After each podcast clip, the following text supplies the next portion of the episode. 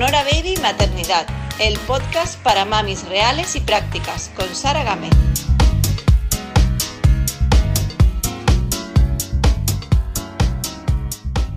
Bienvenido y bienvenida un día más a un nuevo episodio del podcast Sonora Baby Maternidad.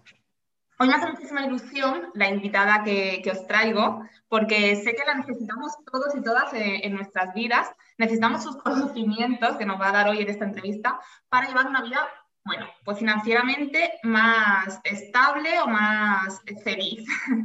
Entonces, bueno, paso directamente a presentarla. Ella es Natalia de Santiago, es mi invitada de hoy. Y os aseguro que tras esta entrevista habréis cambiado mucho vuestra forma de ver las finanzas. No voy a hablar con ella de temas súper complejos, no os preocupéis, sino de todo aquello que de verdad nos importa como mamis o como papis en relación al dinero. Además, ella lo cuenta todo de manera que vais a entenderlo muy, muy bien, vais a entender cualquier asunto financiero. Natalia es ingeniera de formación y financiera por vocación. Como ella dice, lleva contando dinero propio y ajeno, real y ficticio, desde que con ocho años le hizo el cuaderno de contabilidad a su padre. Ha trabajado siempre en finanzas en París, Madrid y Múnich, y en 2009 fundó la primera startup española especializada en el diseño de soluciones Open Banking, de planificación y gestión financiera. Natalia escribe sobre finanzas y economía en la revista El. Vive en los Alpes, ahora me confirmará si sigue por allí, con su marido y sus cinco hijas, nada más y nada menos. Por si fuera poco, acaba de publicar el libro Invierte en ti, que os lo recomiendo mil por cien, que es una guía, una guía práctica para gestionar mejor nuestras finanzas y para vivir mejor. Así que, bueno, con este pedazo de currículum, Natalia, muy bienvenida, muchísimas gracias por estar en el podcast. Nada, gracias a ti, encantada de estar aquí. Bueno, Natalia, voy a ir... Oye, ¿sigues viviendo en los Alpes? ¿Estás viviendo ahora en los Alpes? Sí, sí, sí, estoy de hecho viendo las montañas y la y deslumbrada porque hay nieve, pero solazo. Así que sí, aquí estoy. Qué envidia me das. envidia sana. Bueno, voy a ir directa ya a, sacarte información para todas las escuchantes y todos los... Bueno, somos enteramente mamis, pero sé que hay algún papi que también le va a venir muy bien toda esta información. Dices que tenemos dos recursos, tiempo y dinero, corrígeme si, si me equivoco, y que hay que ser tacaña con ambos. ¿Esto aplica también a las madres? Bueno, a las madres casi más que a nadie, porque realmente, sobre todo en temas de tiempo, las madres tenemos muchísima gente tirando a nuestro tiempo y chupando nuestro tiempo. Entonces, sí, hay que intentar gestionarlo como si fuera lo que es un recurso súper escaso, sí. Y mira, yo cuando, ahora yo, las niñas son un poco más mayores y es más fácil, pero la época en la que sí que tenía la sensación de que me estaban tirando como de todos los brazos y las piernas a la vez, eh, viene bien hacerse como un balance del tiempo. Es dónde se me está yendo las 24 horas del día y quitarte todo lo que no te aporta. ¿no? O sea, todo lo que es superfluo y si, si lo escribes te das cuenta. Y viene bien, sí, las madres eh, tienen que ser muy, muy tacañas con su tiempo, no necesariamente con los hijos, pero desde luego quitarte todo lo que es perder el tiempo y cosas que no te aporten. Vale, entonces, por ejemplo, eh, deberíamos a lo mejor planificarnos el tiempo, de incluso el tiempo de juego con los niños, el tiempo, tú supongo que serás mm, partidaria de tener horarios para aprovechar mejor el tiempo, ¿no? ¿O no? Bueno, yo soy en teoría partidaria de todo y en la realidad, bueno, la vida es otra. Entonces, yo más que, yo realmente no soy súper estricta con los horarios y tal, porque además en este país es complicado, porque cada niña tiene un horario distinto de colegio, unas van, otras vienen, o sea, no tenemos un día a día como muy estructurado. Entonces, yo lo que sí, yo lo que he hecho para eh, gestionar mejor mi tiempo y mi dinero igual, yo lo que he hecho es eh, volverme muy minimalista, o sea, quitarme cosas para no tener que decir media hora para esto, 15 minutos para esto, simplemente hay cosas que directamente he borrado de un plumazo. O sea, hice el ejercicio de simplificar eh, mi vida, mis finanzas y mi tiempo. O sea, de quitar un montón de cosas que me di cuenta que solo me complicaban la vida. Yo me he vuelto muy minimalista. ¿Nos puedes dar ejemplos de cosas que te has quitado que veías superfluas, que te has dado cuenta de que eran, pues eso, tonterías? Bueno, pues eh, ya no es que fueran tonterías, pero he, minimizado muchísimo, por ejemplo, las distancias que tengo que hacer en coche. O sea, que era un tiempo, ¿sabes? Antes igual no pensaba tanto en ya que, pues llevo a esta, traigo a la otra, no sé qué. Ahora soy muchísimo más tacaña en ese sentido y me intento organizar todo para salir de una vez y hacer ya varias cosas de una tacada. Es decir, a mí era un tiempo que, bueno, ir y venir en el coche, pues eran horas perdidas. Entonces, he simplificado mi vida muchísimo en ese sentido, por ejemplo. Y luego, eh, simplemente ya ser más consciente y perder menos el tiempo. O sea, como, en cuanto lo empiezas a gestionar un poco como algo valioso, eh, pues eh, te das cuenta de todas las cosas que no te aportan. Pero a mí, por ejemplo, reducir los traslados ya me ha ayudado un montón. ¿Qué edad tienen tus hijas? Pues mira, la pequeña tiene 7 y la mayor tiene 15. Vale, o sea que ya has pasado un poco la fase esa que tú decías, ¿no? De sí, tanta sí, sí, sí, sí.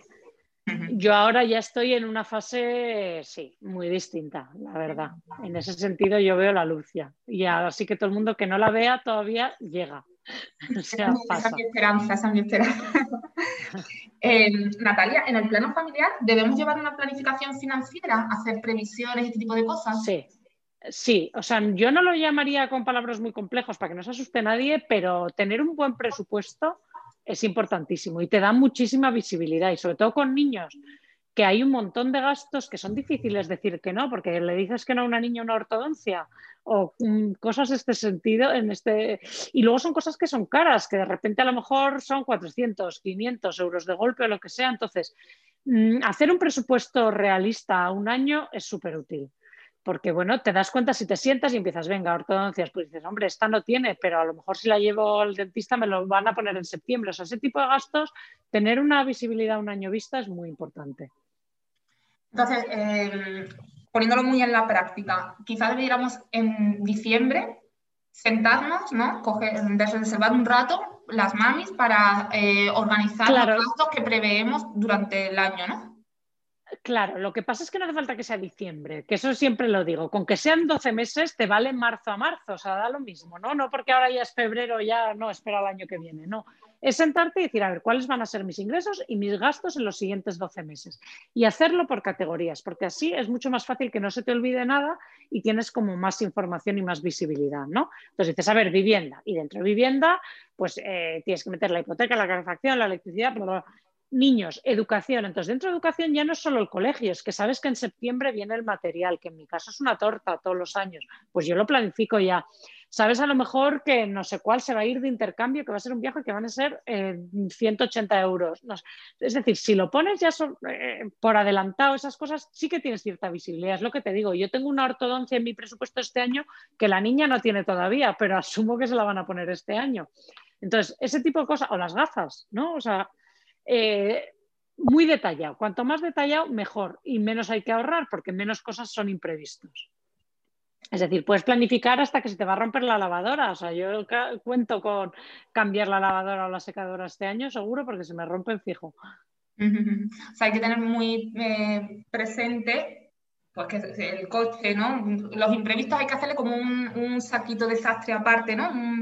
Claro, y aparte es que muchas cosas no son, no son imprevistos. O sea, tú un coche puedes tener mala suerte, pero ya sabes que más o menos cuántos años te va a durar. Y lo mismo con los electrodomésticos. O sea, te puedes equivocar un año en otro. Bueno, pues si no te pasa este año y te pasa el siguiente, eso que te llevas. Pero todas estas cosas se pueden prever mucho mejor de lo que pensamos. Es decir, imprevistos reales hay pocos. La verdad que sí. Hablas de gastos flexibles y gastos fijos. ¿Por qué es importante diferenciar entre gastos flexibles y gastos fijos en una economía familiar? Pues mira, sobre todo para saber qué capacidad de reacción tienes si te van, si te vienen mal dadas. Es decir, es importante saber ya no eh, fijo variable, o sea, lo que es importante saber es qué gastos te puedes quitar de un día para otro. Es decir, si mañana uno de los dos pierde su trabajo o lo que sea, ¿cuántos gastos puedo cortar de cuajo? Y ser realista. Porque, por ejemplo, hombre, mm, pues te puedes quitar tu ropa, pero probablemente a los niños los zapatos los tienes que cambiar igual, o sea, eh, porque le crece el pie, quiero decir. Eh, entonces, tú tener una idea clara de ellos, de un día para otro puedo, gastar, puedo cortar un 20%, un 25%, un 50% en mis gastos, ¿no? Porque dependiendo de cómo de alta sea esa, esa, esa, cantidad, cuanto más alta mejor, porque eres más flexible, necesitas tener más o menos ahorros en tu colchón de emergencia. Porque si tú, por ejemplo, tienes un colchón de emergencia, el colchón de emergencia se mide en meses de sueldo neto, ¿vale? De ingresos de la familia. Entonces, si tú tienes un colchón de emergencia de tres meses, que es el mínimo que debería tener todo el mundo, pero tienes una capacidad de reacción muy alta, es decir, puedes quitar la mitad de tus gastos de un día para otro, que eso es raro si tienes hipoteca, pero bueno, imagínate que pudieras, significa que en realidad tienes seis meses de colchón. Y si tuviera seis, en realidad un año. Eso es muy diferente. O sea, tomar decisiones con la tranquilidad de saber que puedes vivir un año de tus ahorros mientras esta situación se, se resuelve, da mucha tranquilidad y te permite tomar las decisiones con una calma que si tú esta información no la tienes ya de antemano y te pones a lo loco y tal, eh, no la tienes. Entonces, las decisiones que se toman con prisas o con agobios suelen ser peores que las que se toman con tranquilidad. Y además hay otra cosa, y es que cuando tú entras en modo crisis, cuanto antes reacciones, menos dinero te va a costar esa crisis. Entonces, como hay que reaccionar muy rápido, es mejor tener estas cosas claras de antes. O sea, tú cuando te va bien, saber en todo momento cuál es mi colchón de emergencia, para cuántos meses tengo y cuántos más lo podría estirar con mi capacidad de reacción. Es decir, cortando costes muy rápido. Entonces, si tú haces estos cálculos cuando las cosas te van bien y te das cuenta de que uno u otro no son lo suficientes, pues tienes tiempo para reaccionar y de una de dos o ahorrar un poco más o quitarte algunos gastos fijos que puedas, dices, bueno, venga, voy a intentar bajar esto y tener una capacidad de reacción. Eso lo puedes hacer con mucha calma y muy, fácil cuando las cosas van bien. Pero para eso hay que dedicarle un rato. Y esto es, cuando lo haces cuando las cosas van mal, ya es tarde. Ya pierdes ahí un tiempo precioso y en ese caso sí que el tiempo es dinero siempre. Entonces hay que estar preparado para reaccionar cuando las cosas vienen mal rápido y con la cabeza fría, teniendo ya los datos. A ver, me surgen varias dudas que quizás tú las ves muy simples, pero para una persona que no ha estudiado relativo a la financiación, eh, no es lo mismo, entiendo, eh, ahorro que colchón de emergencia, o si no es lo mismo. O sea, lo que una familia puede tener ahorrado no es lo mismo que el colchón por si le vienen mal, mal dadas. Eh, no es exactamente lo mismo. Digamos que el colchón es una parte del ahorro, pero el ahorro puede ser más, eh, más amplio porque tú puedes estar ahorrando en un plan de pensiones, ¿no? Eso es dinero que estás ahorrando. Lo que pasa es que eso tú no lo puedes usar si te vienen mal dadas, porque ese dinero está, no es líquido. Entonces, el colchón de emergencia es solo el ahorro que tú tienes en cosas muy líquidas. Y líquido quiere decir que lo puedes sacar de un día para otro. Y eso es solo o dinero que tienes en la cuenta o dinero que tienes en efectivo, debajo del colchón o tal, o en un depósito a la vista, ¿no? Todo el dinero al que tú no puedas acceder sin pérdidas, porque si tú, por ejemplo, tienes acciones y las tienes que vender porque necesitas ese dinero, como te pille con el mercado bajo, la vendes perdiendo dinero. Entonces, eso no es, eh, no es recomendable. Entonces, el colchón de emergencia es la parte del ahorro que tú tienes en cosas muy líquidas, o sea, o en tu cuenta o en dinero contante y sonante. Eso es tu colchón de emergencia, que no significa que tú puedas tener más ahorros, ¿no? Una casa es un ahorro. Lo que pasa es que una casa te viene mal dada y no la puedes vender mañana. Lleva un tiempo, en fin, son otro. Entonces, por eso el colchón de emergencia es la parte líquida, la parte que tú tienes ahí siempre disponible de un día para otro de tu ahorro. Ese colchón has dicho que deberíamos de tenerlo por lo menos para seis meses, ¿no? Para vivir seis meses, creo que he entendido. El mínimo son tres, o sea, por debajo de tres estás en una situación vulnerable, porque, eh, por ejemplo, la pandemia le cogió a un tercio de las familias con menos de un mes. Estas familias han sufrido muchísimo, ¿vale? Entonces, tres es el mínimo, lo ideal son seis. Otra duda que me surgía, según ibas hablando sobre los gastos flexibles y gastos fijos, ¿cómo podemos transformar en, nuestro día a día, en nuestra vida, gastos que tenemos fijos? ¿Hay alguna forma de transformarlos en flexibles? Por ejemplo, me ocurre que si no puedes meterte en una hipoteca, te metes en un alquiler, entonces ya es, pasa a ser un gasto más flexible. Lo que pasa es que yo el alquiler en este sentido no lo llamaría flexible. Es más líquido que una hipoteca, pero no lo puedes cortar de un día para otro y menos una familia, ¿no? O sea, a lo mejor si fueras soltero, pues sí, te vas a casa de tus padres, pero una familia no. Entonces, no. Esto yo aquí sí que sería muy conservadora. Gastos flexibles son el ocio, son la ropa y probablemente no la ropa de los niños, porque a los niños hay que comprarles ropa así así, el ocio, el ahorro, tú puedes dejar de ahorrar cuando las cosas te van mal, eso sí, y poquito más, ¿no? O sea que ahí hay que ser. Entonces, lo que tú puedes hacer es reducir tus costes fijos, ¿no? Hay, algunos igual sí que los puedes flexibilizar, pues quitándote, por ejemplo, suscripciones, porque hay parte del ocio que a lo mejor no es variable, porque si tú te apuntas a un gimnasio, pues normalmente tú no te puedes quitar de un gimnasio un día para otro. Entonces, lo importante hay que saber yo mañana qué puedo cortar y siendo realista, porque igual comida a lo mejor puedes ahorrar un poco, pero no puedes dejar de comer, ¿no? Entonces, más que fijo variable, yo por eso no suelo llamar fijo variable, sino tú piensas de todos tus gastos cuáles puedes cortar mañana. Y lo que puedes hacer para mejorar tu capacidad de reacción es, por ejemplo, eh, quitarte suscripciones que no utilizas, o sea, o gastos de estos eh, que realmente se repiten, aunque sean ocio, y que no puedes cortar de un día para otro Y luego también puedes renegociar ciertas cosas, como los seguros.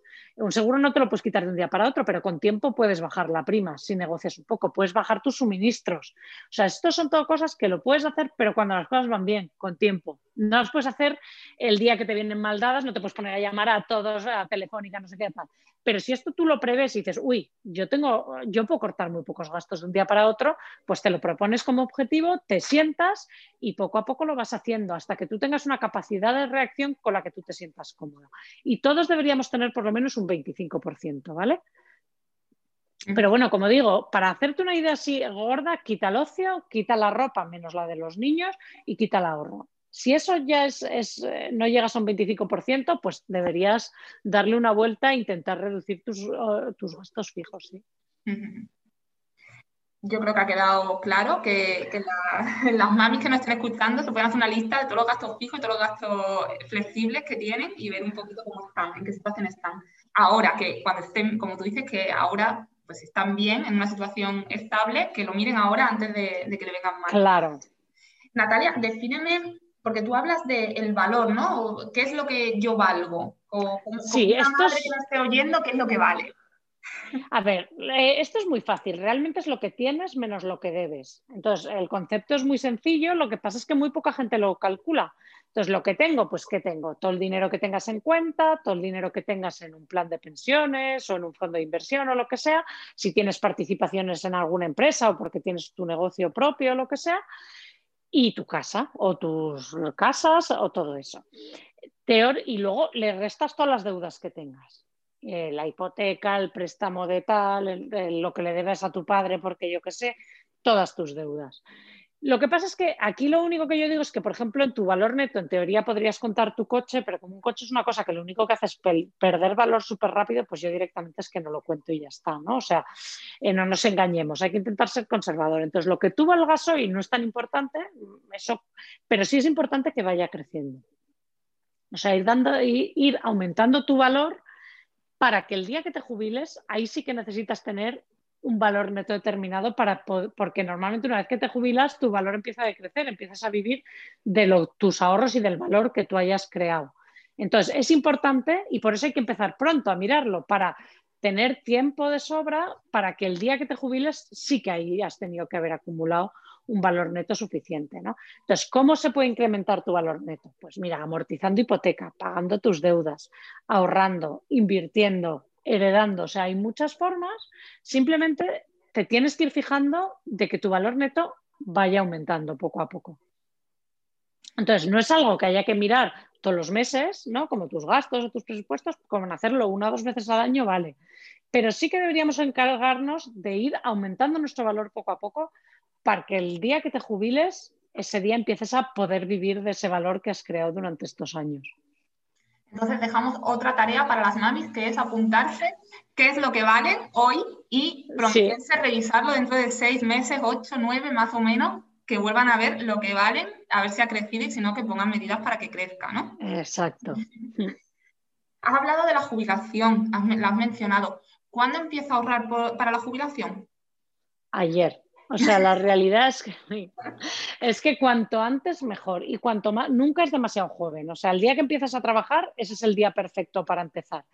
Primero porque cuanto antes empieces, menos tienes que ahorrar, entonces el esfuerzo es menor, ¿no? Cuanto más tarde empieces, más agresivamente vas a tener que ahorrar. Entonces, cuanto antes empieces, mejor. Y las mujeres, las madres, que tenemos una vida laboral eh, más inestable, que a lo mejor vas a tener huecos, en tu pues años que no has cotizado, no sé qué. Esto va a hacer que tu pensión va a ser peor, porque cada vez se van a endurecer más los criterios para acceder a la pensión máxima. Entonces, todos estos años de huecos, de años que fuiste autónoma, van a hacer que las mujeres tengamos muchísimo más riesgos de tener pensiones malas que los hombres. Y encima tenemos que vivir más años de esa pensión, porque encima eh, vivimos más años, ¿no? Entonces, como mujer hay que preocuparse de ahorrar para la jubilación, aunque no estés trabajando. O sea, aunque en este momento te estés dedicando a tus hijos o estés en jornada reducida o tal, razón de más para tenerlo en mente y para ir haciendo hucha poco a poco. Justo esa pregunta te iba a hacer ahora, porque las muchas mamis que, nos escuchan, que nos están oyendo, han tenido que dejar de trabajar o reducirse jornada o, tomarse un año de excedencia, dos o tres años eh, suele ser una situación muy habitual para las mamis. Entonces, ¿cómo ellas pueden eh, mirar por su propio, eh, por su propia economía? Es decir, vamos a ponernos un poco en lo peor. Imagínate que al final acaban divorciándose o, bueno, puede pasar cualquier cosa. ¿Cómo ellas pueden ir preveyendo un poco y mirando por ellas mismas? Pues es un poco lo que te decía, igual que hay que ser egoísta con tu tiempo, un poco, ¿no? Y, y de estar segura de que dedicas un poco de tiempo a ti misma y a cuidarte tú y tal, eh, pues mira, varias cosas. Y es ser un poco egoísta en ese sentido y aunque parezca joven y aunque parezca que la familia necesita muchas cosas, poner un poquito de ahorro. Poco, por muy poco que sea ya en algo que sea para ti, para tu futuro, para tu jubilación. Puede ser, hay muchos instrumentos de ahorro a largo plazo, pero asegurarte de que ese poco para ti, a tu nombre, lo estás haciendo luego. Seguir invirtiendo en ti, en formarte, o sea, eh, aunque tú dejes, porque eso es otra cosa que ahora que yo que estoy ya un poco más fuera de ese, de ese momento de niños tan pequeños, puedes volver a retomar tu vida profesional. O sea, hay unos años ahí que son difíciles, pero eso se pasa. Es decir, se pasa y luego te quedan un montón de años de carrera profesional. Entonces, intentar que esos años a lo mejor... Yo dejé de trabajar una temporada y me quedé con mis niñas. O sea, yo he sacrificado mucho de mi vida profesional pero bueno, eso no quita que dejes de invertir en ti, que te puedes seguir formando, que te puedes aprender cosas nuevas, que puedes seguir eh, estos años que no caigan en balde. O sea, porque no estés trabajando no significa que tú no te puedas invertir un poco de tiempo o de dinero para, para seguir eh, formándote y para que luego te sea más fácil reincorporarte o cambiar el trabajo o reorientarte hacia otro lado o volver a ser atractiva. Entonces, no pensar que esta situación va a ser eterna, ser consciente de que estos son unos años, aunque sean 10, aunque sean 12, es que se es joven cuando se sale de esto todavía y te pueden quedar muchos años de vida laboral. Y luego ahorrar para la jubilación. Siempre, aunque no trabajes, da lo mismo, ir haciendo tu hucha en el formato, eso ya es cuestión de estudiar en qué tipo de, instrumento de ahorro a largo plazo, pero tú vete ahorrando para tu futuro y luego cuídate también la salud Tener una mala salud es carísimo. Y pensar en qué situaciones son, qué cobertura de salud tengo, cobertura de si en su día necesito cuidados y tal, todas estas cosas, con tiempo, se pueden solucionar. Y luego otra cosa que yo recomiendo, sobre todo si tú dejas de trabajar o te reduces la jornada y tal, seguro de vida para tu marido, para que si le pasa algo tal, eh, no te quedes vendida. Eso también es otra cosa que se piensa poco, pero es importante y sobre todo cuantos más hijos tengas, más importante todavía, porque aunque tú pudieras, eh, pues más difícil va a ser que puedas dedicarte 100% a tu carrera. Entonces, esas son cosas que con seguros, con instrumentos de ahorro se pueden prever. Y hay que ser un poco egoísta y preverlas y, hacer uso de este tipo de, instrumentos. Lo que pasa que eh, creo que sucede que, que, son cosas como feas de hablar, ¿no? En el momento, ¿qué momento le dices a tu marido, vamos a hacerte un seguro de vida? Pues yo lo hice, o sea, pero claramente yo cuando de repente me quedé embarazada de la cuarta y dije, vamos a ver, si a este señor le pasa algo, ¿qué, hago? O sea, ¿cómo voy a sacar yo cuatro niñas adelante sola? Esto es imposible. Y yo tengo desde entonces un seguro de vida a su nombre por un pastizal, porque es que si no. Entonces, eh, bueno, pues a lo mejor no es lo que uno quiere hacer, pero es que hay que hacerlo, porque además estas cosas, cuando ya tienes mala salud, ya no se pueden contratar. Y pasa lo mismo con eh, los seguros.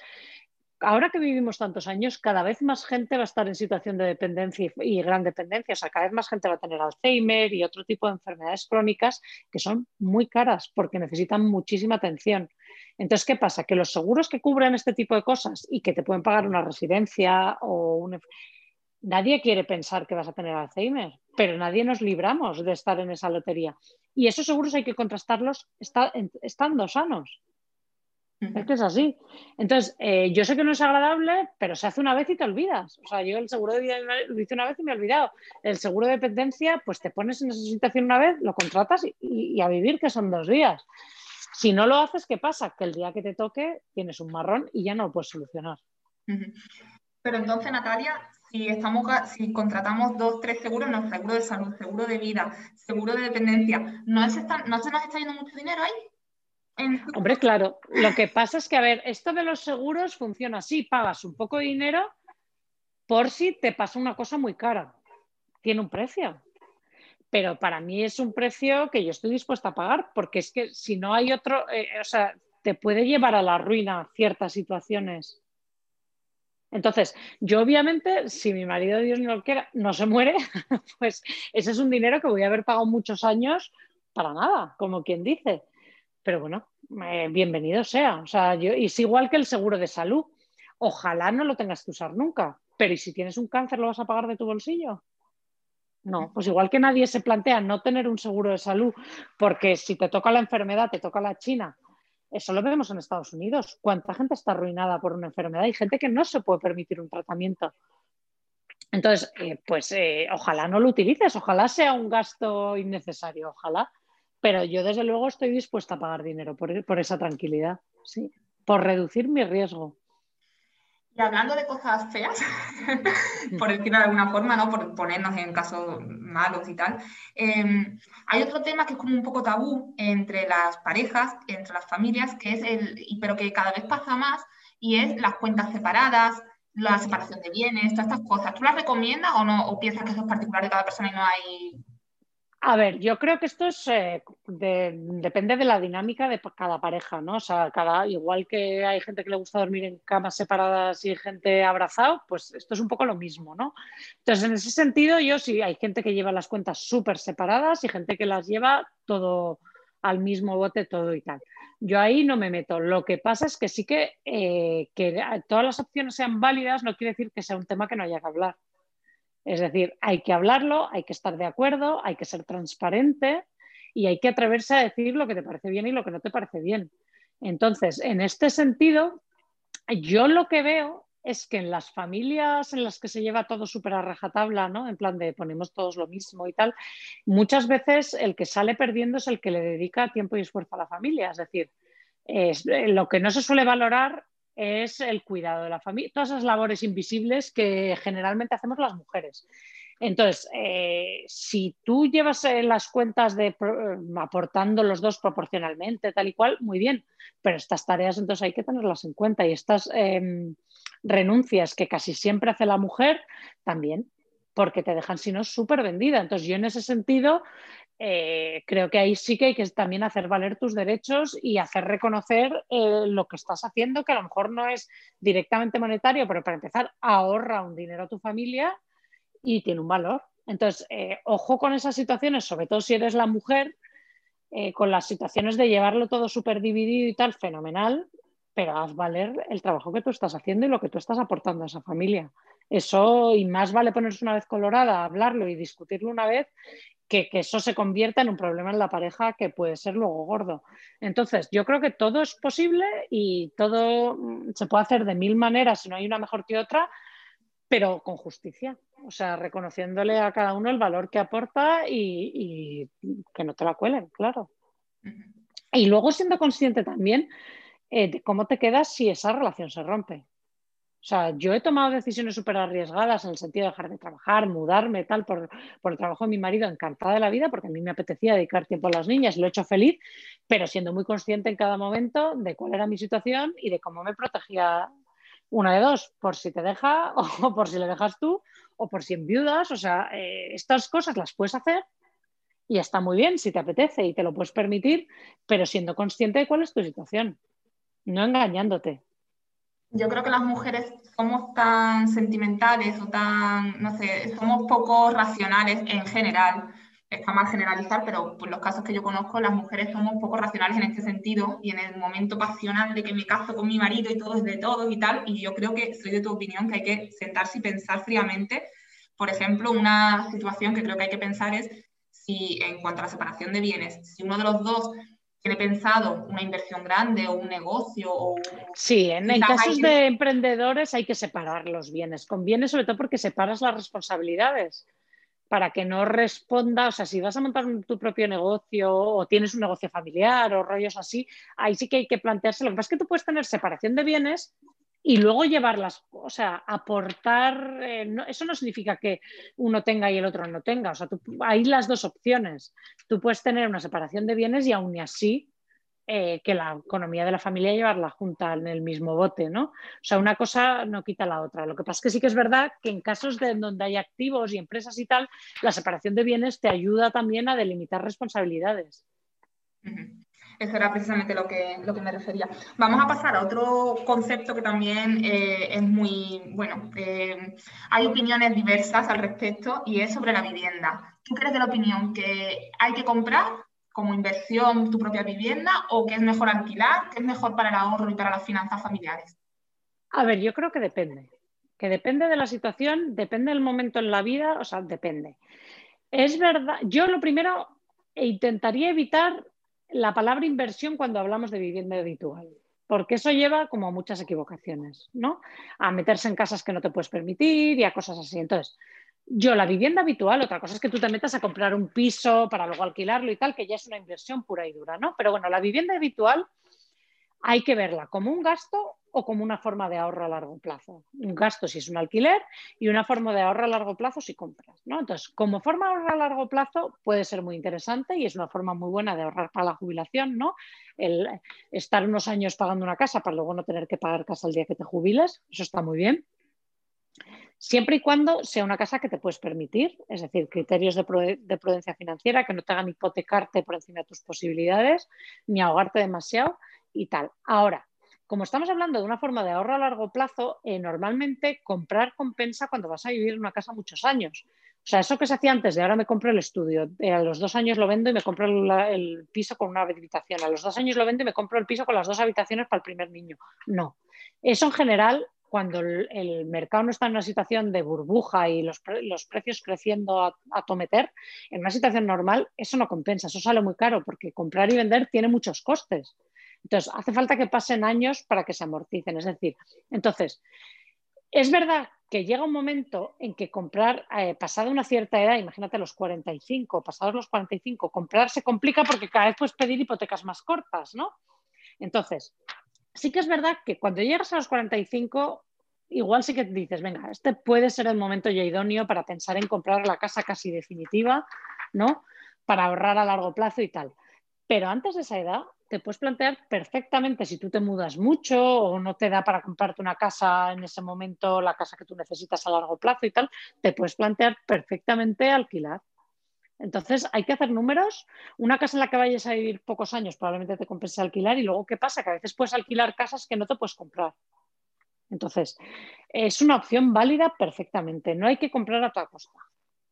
Y hay que cambiar a lo mejor la mentalidad de que estamos tirando el dinero estos años en, los que estamos alquilando. Completamente, claro, completamente, para nada, porque la gente no se da cuenta de la cantidad de gastos que tiene comprar, todos los gastos de notario, todos los gastos de la compraventa, todo lo que pagas en intereses. Eso es igual que el alquiler, eso es un gasto, sin más, ahí no estás ahorrando un chavo.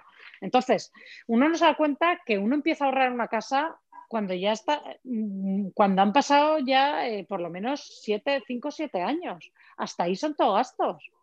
Entonces, tener eso en mente y darse cuenta de que comprarse una casa no es todo ahorro, tiene un montón de gastos. Entonces, bueno, mm, para nada. Esto de que alquilar el tirar el dinero hace mucho daño y no es verdad. ¿Y cuánto? Se habla de un 20%, ¿no? Que es el ahorro que tienes que tener para poder meterte en una casa, para poder hipotecar, por lo menos. Que en realidad es el 30%, porque es el 20%, es la parte de la entrada que tienes que dar, pero luego hay que cubrir los gastos de la compraventa que suelen ser pues un 10, un 12, también depende si tienes que pagar agencia, tal. Entonces, tienes que dar el 20% del valor de la casa, la entrada la deberías poder pagar y eso más los gastos, ahorrado. Luego, que la casa no sea más de aproximadamente cinco veces los ingresos de la familia, porque si no es un esfuerzo enorme, y que la hipoteca no sea más del 30% de los ingresos netos. Y que puedas pagar la casa antes de jubilarte. Si cumples todo eso, fenomenal, adelante y cómprate esa casa. Si no lo cumples, probablemente es mejor alquilar hasta que puedas cumplirlo o encontrar una casa que se ajuste. Estás dando datos muy concretos que me parecen súper interesantes, espero que las oyentes estén muy atentas. Natalia, eh, ¿qué diferencia hay entre invertir y gastar? Porque parece, no sé, a lo mejor a alguien le parece obvio, pero quizás hay matices. De hecho, creo que para algunas personas un mismo concepto puede ser una inversión y para otras un gasto, ¿no? ¿O, no? Bueno, a ver, no, realmente un gasto es un gasto, pagas por algo, por lo que sea, ¿no? Por, algo que te hace falta o algo que te apetece. El ahorro es guardar dinero para el día de mañana y la inversión es ese dinero que guardas, intentar que el día de mañana en lugar de uno sea uno más un poquito más, ¿no? Entonces, Eh, esas son las tres formas de gastar dinero. Una, gastando, dos, ahorrando y tres, que ese ahorro metiéndolo en algo que tú esperas que te dé una rentabilidad. ¿Qué pasa? Que la rentabilidad es una recompensa al riesgo. Eso a ver si nos lo tatuamos ya también. Eh, tú cuando dices que inviertes, estás siempre corriendo un riesgo. No hay rentabilidad sin riesgo. Olvidémonos de eso, ¿vale? Entonces, eh, pues eso, cuando tú inviertes, esperas eh, tener una rentabilidad futura, pero estás corriendo un riesgo. Entonces, bueno, cada uno puede valorar si quiere hacerlo o se quiere limitar a ahorrar o no, o qué. ¿Qué pasa? Que si no inviertes, pues tienes que ahorrar más. Porque bueno, como nadie te va a dar ese poquito de más por tus ahorros, pues tienes que ahorrar más. Pero todos son opciones legítimas. Lo que sí que hay que tener claro es que no hay una, ninguna inversión muy rentable con cero riesgo. No existe. Y si te la venden, probablemente te la están metiendo doblada. ¿Recomiendas a una madre de familia, a una familia con varios hijos que tienen una economía normal, con dos trabajos normales, ¿recomiendas la inversión o recomiendas más el ahorro y ya está? Depende. A ver, para empezar, esto depende de la tolerancia al riesgo que tiene cada uno. Y luego, lo de invertir puede ser perfectamente posible siempre y cuando primero hayas ahorrado. Es decir, invertir es la guinda del pastel. Si tú ya has hecho todo el resto de la tarta y todo lo tienes bien cubierto y tienes tu colchón de emergencia, estás ahorrando para la jubilación, estás ahorrando para tus objetivos más o menos a medio plazo como la educación de los niños, la, entrada de la casa que te quieres comprar, todo lo que tú quieras hacer así un poco más o menos a medio, o el máster que quieres hacer, yo qué sé. Si vas a ahorrar para todo eso, tú tienes un buen presupuesto, tienes tus gastos súper cubiertos, un colchón de emergencia, la jubilación cubierta y todavía tienes dinero, ¿por qué no vas a invertir si quieres? Fenomenal. Eh, siempre en cosas que entiendas y que tengan un riesgo con el que tú te sientas cómodo. Pero, primero todo lo anterior. O sea, no empecemos la casa por el tejado. Cuando tú tienes tus finanzas perfectamente saneadas, eh, sabes qué hacer en tiempo de crisis, tienes un colchón, no sé qué, vives tranquilo, pues si tienes dinero y te apetece invertir, ¿por qué no? Pero primero lo otro. Entonces, según la definición que tú me has dado de inversión, eh, creo que yo estaba equivocada porque es verdad que muchas veces utilizamos la palabra inversión quizás eh, equivocadamente. Por ejemplo, hay muchas mamis que dicen, no, yo tengo una empleada del hogar porque para mí es una inversión, porque así tengo yo tiempo para formarme, por ejemplo. O, mis hijos los dejo en, el comedor porque para mí ese gasto no es un gasto, es una inversión, porque yo así saco tiempo para, pues por lo mismo, para formarme, por ejemplo. Bueno, bueno, a ver. Eh, ¿Es una inversión o es un gasto? Es una inversión si se traduce en más ingresos o en subir tu valor neto, pero se tiene que traducir en más ingresos y en subir tu valor neto. Es decir, eh, pues eso, la persona del cuidado del hogar, en la hora que te vas al gimnasio y dejas a la persona es un gasto. Es un gasto estupendo, ¿por qué no? Bueno, y lo del gimnasio ahora lo hablamos, pero bueno, si esa hora realmente tú la empleas en montar tu negocio, tu negocio te va a dar dinero y tal, puede ser una inversión. Pero claro, para que se convierta en una inversión tiene que haber un retorno ya sea en forma de ingresos futuros o de aumentar tu valor. ¿Vale? O sea que sí puede ser, pero hay que mirar el retorno, ¿no? O sea, si no da retorno, eh, no es nada. Y luego lo que sí que es verdad también es que cosas como invertir en tu salud son una inversión, porque tienen un retorno financiero eh, muy importante. Una buena salud en el futuro, en la jubilación, es una inversión financiera súper rentable. Eh, todo lo que sea educarte para poder más, ganar más dinero en un futuro también es una inversión, eso sí que es verdad. O sea, todo lo que te pueda permitir o ganar más dinero en el futuro o subir tu valor neto es una inversión. Es verdad que no tiene por qué ser eh, lo que entendemos como inversión. Lo que no hay que hacer tampoco es engañarse, porque si tú eso... Em, eh, yo qué sé, tienen que ser cosas que tengan un retorno real, que lo puedas medir, ¿no? de alguna manera. Pero sí, pueden serlo, claro. Entendido entonces. Eh, ¿Te has dicho que ibas a mencionar del gimnasio? Que me has dejado intrigada. Eh, no, lo que te decía, que cuidar tu salud sí que es una inversión. Y tiene un impacto financiero muy alto, que no somos conscientes tampoco. ¿eh? Eh, tener una mala salud en la jubilación, financieramente hablando, es eh, tremendo, cuesta muchísimo dinero. Entonces, todo lo que de verdad sea mantenerse en forma y evitar enfermedades crónicas, financieramente hablando, es probablemente mejor que la bolsa. O sea, quiero decir, eh, que eso se nos olvida también, ¿no? Y a veces mucho Bitcoin y mucha historia, y lo que deberíamos hacer es salir a pasear, ¿no? Y tiene un retorno a lo mejor mejor. Entonces se me ocurre, por ejemplo, que ir al dentista, hacerse revisiones anuales, Total. eso es una inversión en tu salud y en tu Totalmente, porque además las cosas de la boca son carísimas. Sí, es O que sea, estaba una justo- mala- Justo en eso. Yo siempre lo digo que mi mejor inversión es el hilo dental. O sea, yo todas las mañanas me paso el hilo dental y digo, aquí esto es una inversión del copón, eso tiene un retorno brutal. Entonces, es verdad que hay que ser original en este sentido, que no hay que ceñirse a la inversión, son eh, solo las acciones, que va. Hay muchas formas de invertir en ti mismo y en tu futuro y educar a tus hijos para que sean gente independiente. O sea, poquitas cosas más caras que un niño que no se independiza nunca y que depende de tu ayuda siempre. O sea, que hay muchas cosas que son una inversión aunque a priori no lo parezcan. Bueno, el tema de los niños lo tengo aquí para las últimas preguntas porque me interesa muchísimo, muchísimo. Estoy deseando llegar a esa parte, pero antes te quería eh, preguntar también, porque eh, tú defiendes ser austera con el gasto, ¿y dónde queda entonces el disfrute? ¿Cómo, No, es que yo no defiendo ser austera con el gasto. Yo, yo defiendo ser consciente.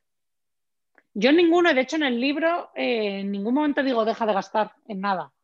No lo, es que no lo he puesto ni una vez y me he negado a dar consejos de en qué ahorrar, porque yo creo que eso es muy personal.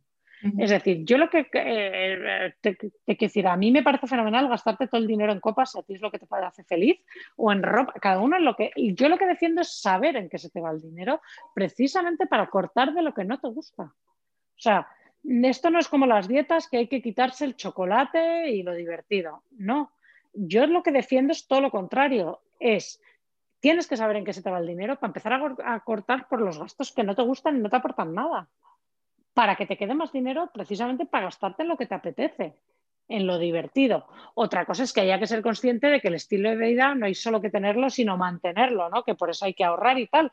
Pero a mí me parece fenomenal gastártelo tú en viajes si te lo puedes permitir. ¿Por qué no? O en cosas, eh, en cada uno lo que le apetezca. Pero para poder per- permitirse ese lujo y poder tener ocio, todo el que tú quieras y tal, para eso hay que ser consciente, hace falta tener la información y saber en qué se te está yendo el dinero precisamente para optimizar. Entonces, yo lo de ahorrar, eh, fenomenal, la gente que es súper ahorradora, fenomenal, pero yo soy muy gastona, mucho. A mí me parece divino gastarte el dinero en cosas que te hacen feliz, siempre y cuando puedas. Vale, me encanta la matización porque ya me estaba asustando. Sí, sí, no, no. Yo sé, aparte, ese rollo de sentirse culpable cada vez que gastas, fatal, ¿no? Igual que no hay que sentirse culpable cada vez que uno come algo rico, tampoco hay que sentirse culpable cada vez que uno gasta. El dinero está para gastarlo.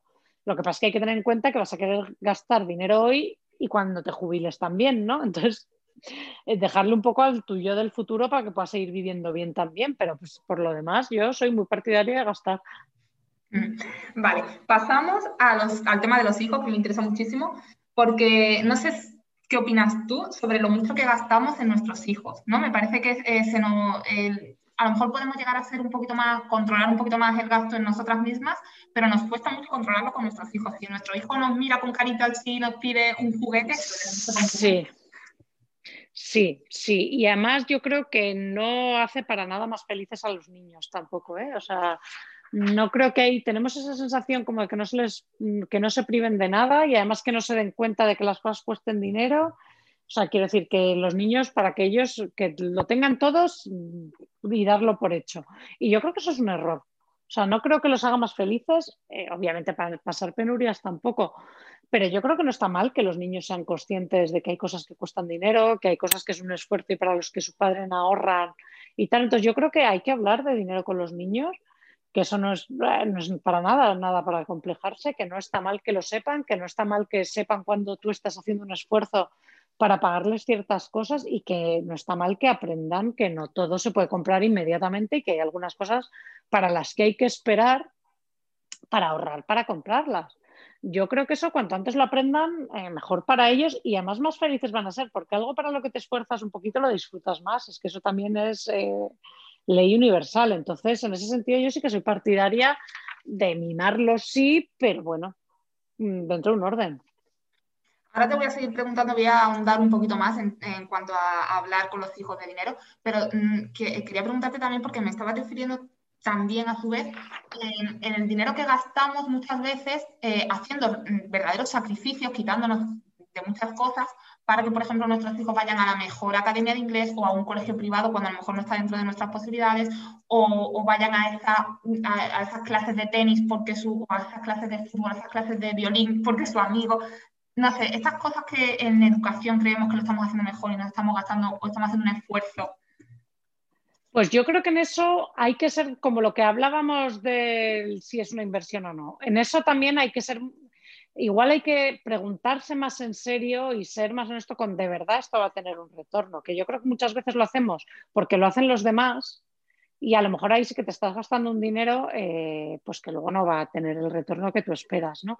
Entonces yo ahí sí que intentaría ser un poco más eh, minimalista en el sentido de decir, hacerlo fenomenal, pero cosas que de verdad tú creas que aportan, o sea, no porque lo haga todo el mundo y además no hay que hacerlo todo. Tampoco, ¿no? Entonces, concentrarse a lo mejor, pues mira, hoy en día sí que de verdad es, eh, pues nadie puede moverse por el mundo decentemente sin hablar muy bien inglés. Fenomenal. Pues poner ahí todos los huevos, muchos huevos en esa cesta, pero a lo mejor no hace falta que hablen chino, ¿sabes? Que no digo chino por decir cualquier cosa, que no hace falta tenerlo todo. O sea, que normalmente eh, pues concentrarse en algunas cosas en lugar de estar a intentar darle a todos los palos, darse cuenta que a todo no se puede llegar y sobre todo no dejarse llevar por lo que hacen las masas. Es decir, porque lo hagan todos los compañeros de clase no quiere decir que lo tengas que hacer tú también, ¿no? Ahí cada uno puede ser ahí entra también un poco nuestra esta, pues, la autoexigencia que tenemos como madres, de que si fulanito está apuntado a, yo que sé, a robótica, porque ahora hay también muchos cursos, pues ahí, tenemos a los niños agobiados, cada día en una clase distinta, nosotras ahí apretando yo lo que sí que Yo lo que sí que creo es que más vale una cosa bien que cinco a medias. Eso, claro, meridiano, ¿eh? Y además mi marido es headhunter, o sea, se dedica a contratar gente y directivos y tal y cual, y realmente es así, o sea, tener, hablar cuatro idiomas un poquito no vale para absolutamente nada, más vale hablar uno perfecto, y lo mismo con todo, em, con un instrumento o con cualquier actividad, o sea, hacer seis meses de robótica no vale para nada. Bueno, para nada, sí, te puedes divertir, pero quiero decir, eso es ocio. Eso no es una inversión de ningún tipo. Entonces, ahí sí que yo intentaría concentrar los esfuerzos y no dejarse llevar tanto por las modas y un poquito de esto y un poquito de lo otro. Más vale una cosa bien que muchas a medias. Y luego, pues eh, también no perder de vista cosas que son mucho más baratas, como por ejemplo leer, eh, y que aportan muchísimo. Y eso sí que está súper probado, el beneficio que tiene a largo plazo es barato porque además puedes ir a la biblioteca y no te cuesta ni la mitad que los seis meses de robótica que al hijo que no le gusta la robótica encima. Justo, iba a decir, que además tener en cuenta algo que veáis que al niño le gusta, porque si no es tontería apuntados dentro de dos años cuando ya tenga un poco de, voto va a quitarse. efectivamente, efectivamente. Vale. Y volvemos un poquito al punto de atrás eh, de cómo hablar con los niños sobre finanzas. Porque te cuento un, caso que me pasó hace no mucho y es que eh, mi hijo, mm, bueno, quería, se me antojó un juguete que a mí me parecía una auténtica chorrada, valía 20 euros, me parecía como mucho, en fin, que por una cosa por otra al final acabó cogiendo idea suya el dinero de su hucha y digo, ah, bueno, pues si tú te lo quieres gastar de tu tú verás, te quedan 20 euros menos. en fin, que me dio por ponerlo en mi, Instagram, en una story, eh, y puse una especie de, conté el caso y puse una especie de encuesta que mami, qué opinaban eh, sobre hablar con los hijos de dinero, ¿no? Y, que ellos gastaran su propio dinero y fueran conscientes y tal. Me sorprendió muchísimo porque yo esperaba que, bueno, la, mayoría me dijo que, estaba correcto hablar con los niños de dinero, ¿no? Que pensaban que sí. Pero me sorprendió porque yo creía que el 100% iba a decir que sí. Y no, hubo un 20%, un 20-25% que me dijo que, lo veían mal hablar con los niños de dinero, que ellos no tenían que estar preocupados eh, de esas cosas, ¿no? que ya les llegaría el tiempo de estar preocupados por el dinero. Entonces, eh, claro, todo esto viene a que todavía hay gente que piensa que con los niños no hay que hablar de dinero, que es un tema tabú. Y yo, estoy en contra, yo personalmente. Yo también, porque entonces eh, la sobreprotección, ¿a qué te lleva? A que luego llega la vida real y viene un sopapo brutal. Entonces yo creo, a ver, no tampoco trasladarles todas las preocupaciones ¿no? a los niños, hay que protegerlos un poquito de ciertas situaciones, pero yo creo que les haces un favor si crecen con naturalidad, sabiendo que el dinero, eso, que tiene que puesto un esfuerzo, que hay que pensarlo. Yo creo que todo lo que hables de dinero es un plus, es un plus. Y yo sí me he dedicado a esto porque mi padre me ha hablado siempre de esto y de su empresa y de sus historias y de los y, eso te ayuda, te hace pues tener una idea de lo que son las cosas, de lo que cuestan, del esfuerzo y cuanto antes aprendas que hay que administrarse mejor para la vida. Y aparte, ¿qué es lo que te digo? Que es que un niño, algo para lo que ha ahorrado, lo va a, a valorar más también, lo va a disfrutar más porque la mitad del disfrute está en pensando que te lo vas a comprar, no en tenerlo ya. Entonces yo ahí, yo desde luego sí que soy partidaria, sí, de hablar de dinero y de obligarles a que se administren un poco y de no darles todos porque sí, sino que tengan que ahorrar, ahorrar ellos para comprarse los caprichos y tal. Yo soy súper partidaria, la verdad. Eh, además, creo que, eh, no sé si es solo mi hijo o es lo, habitual, creo que ellos, ellos mismos, como seres curiosos que son, que están aprendiendo de la vida, te preguntan mucho, o sea, por lo menos a mí mi hijo me pregunta sobre el dinero, igual me pregunta de cientos de cosas más. Me parece absurdo esconderle el valor del dinero y cómo funciona. claro, y del esfuerzo sobre todo. Y de esto nos cuesta a nosotros mucho trabajo ganarlo también, ¿no? O sea, que se den cuenta, sí, sí, yo lo veo fundamental.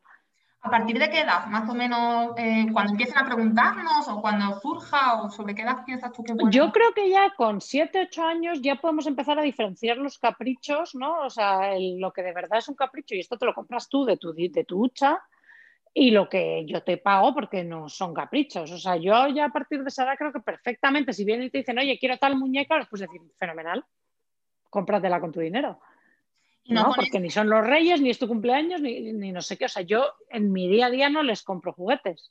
Es decir, les regalo cosas cuando toca, pero en su día a día, si quieren algo, pues eh, a lo mejor me negocian, ¿no? Venga, tú la mitad y yo la mitad. Bueno, pues ahí puedo entrar. Pero no se lo compro sin más, para nada, nada. Se lo compro sin más, realmente.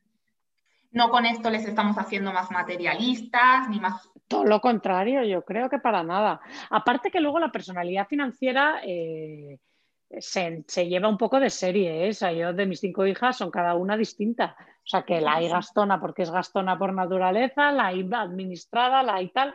Y luego lo que pasa es que, bueno, pues les puedes enseñar a cada una dentro de su personalidad pues a administrarse un poco mejor y a gestionarse un poco mejor. Qué curioso esto de que es real, o sea, que, la, cada persona lo lleva un poco intrínseco de nacimiento, es curioso. Totalmente, totalmente. Eso hay una parte que es genética pura. Entonces, eh, bueno, pues no está de más, además si te tocan gastonas, que yo tengo varias, que aprendan un poco a, manejarse antes de salir al mundo y encontrarse con la dura realidad. Yo como truquillo, pues a una madre le interesa a mi hijo, bueno, mi hijo va a cumplir seis años ahora, pero es que él ya está muy interesado, entonces en una hojita, de forma muy básica, como ya conoce los números y tal, pues le, le voy escribiendo, tú tienes en la hucha tanto, ¿no? Lo contamos juntos, tienes tanto y se lo apunto, y ahora tú te has gastado menos tanto, o una vez es cierto que hasta yo le pedí, no tenía efectivo y necesitaba efectivo para comprar una tontería. Y yo les he pedido también. Claro. Sí, sí, yo solo hago. Intereses.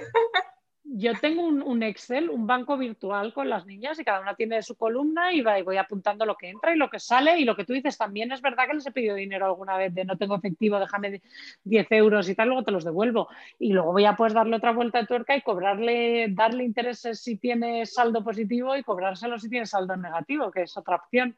Sí, aparte es como un juego, o sea, por lo menos yo lo que percibo con mi hijo no nada, nada feo, claro. un tema feo. no, para nada, para nada. Para nada.